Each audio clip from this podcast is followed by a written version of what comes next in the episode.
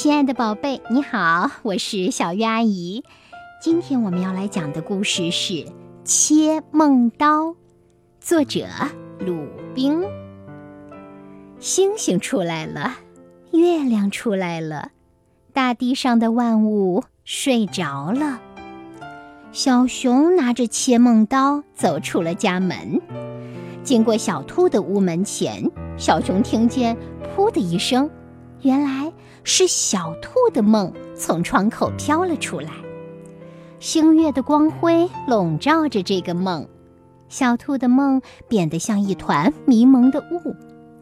小熊好奇地举起切梦刀。把这个梦呀切了一道小口，偷偷向里一瞧，啊，碧绿的草地上摆放着一个美味的蛋糕。小兔梦见自己正在过生日呢。经过小老鼠的洞口，小熊听见“噗”的一声，原来是小老鼠的梦从洞口飘了出来。大树的阴影遮盖着这个梦。小老鼠的梦变得像一只隐藏起来的背包。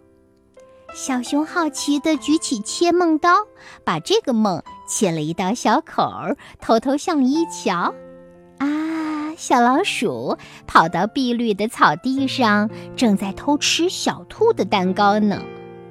小熊急忙将蛋糕切了下来，换成一束美丽的鲜花，并在上面写了一张小纸条。送给小兔的礼物。经过小蜜蜂的巢前，小熊听到“噗”的一声，原来是小蜜蜂的梦从巢里飘了出来。浓浓的花香围绕着这个梦，小蜜蜂的梦变得像一朵五彩的云。小熊好奇地举起切梦刀。把这个梦呀切了一道小口，偷偷向里一瞧，啊，是一罐香甜的蜂蜜。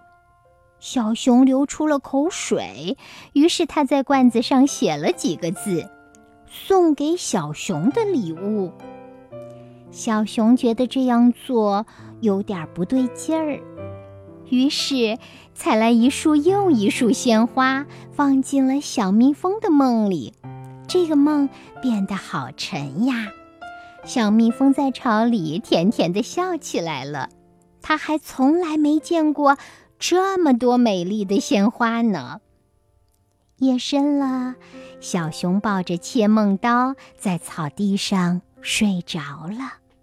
星星不见了，月亮不见了，太阳出来了。小熊睁开眼睛。啊！小兔已经将蛋糕摆放在草地上，小蜜蜂正在不远处的花丛中采蜜。其中有一束鲜花，怎么还会走动呢？原来那是手捧鲜花的小老鼠，它正把鲜花送给小兔当礼物呢。我拿什么送给小兔呢？小熊低下了头，揉揉眼睛。忽然发现身边有一罐蜂蜜，那是小蜜蜂送给他的礼物。我要带上这罐蜂蜜去祝贺小兔的生日，它才适合抹在那个美味的蛋糕上呢。好啦，亲爱的宝贝，这个故事讲完了，你喜欢吗？它是选自《鲁冰花童话王国》，书的名字叫。风铃响叮当，你可以亲自把它找来读一读哦。